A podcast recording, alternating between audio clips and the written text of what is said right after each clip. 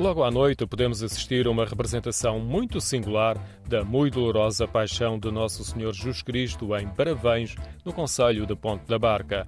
É um momento muito especial. Em primeiro lugar, porque envolve mais de uma centena de pessoas, todas de Bravães. São 46 atores e 5 ou 26 de figurantes. E depois é o coro espontâneo da freguesia, que tem uma representação do Imentar às Almas. E depois tem o grupo coral da paróquia, que no instante em que Cristo segue o caminho do Calvário, cantam uma música com muitas dezenas de anos. Jaime Ferreri é o encenador e mentor do projeto que começou em 2002 com a organização da Associação Cultural Canários de Barabães. Tenho alguns que são fantásticos, são atores extraordinários que representam como se falassem com as pessoas, como se, estivessem a sentir aquilo. Outro motivo por que se trata de um momento especial é porque habitualmente, desde que não chova, a representação tem lugar em frente da Igreja de Bravães, classificada como monumento nacional. O fantástico pórtico de pedra, com cinco colunas completamente decoradas com figuras,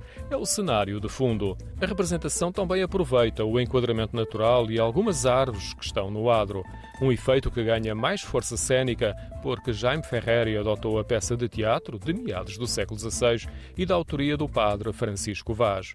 A inspiração foi o filme O Evangelho segundo São Mateus, de Pier Paolo Pasolini. Eu aproveitei os leves da forma de os atores entre si contactarem e gerei como que um teatro que pode ser também um filmezinho. Começa de um lado com a, a primeira denúncia do Cristo e vai por ali fora, segue a paixão até à morte. Portanto, tudo aquilo é uma peça em movimento. O testemunho da representação já passou de pais para filhos. Todos os atores estão vestidos com trajes de época. Uma das cenas mais dramáticas é quando Cristo é pregado à cruz.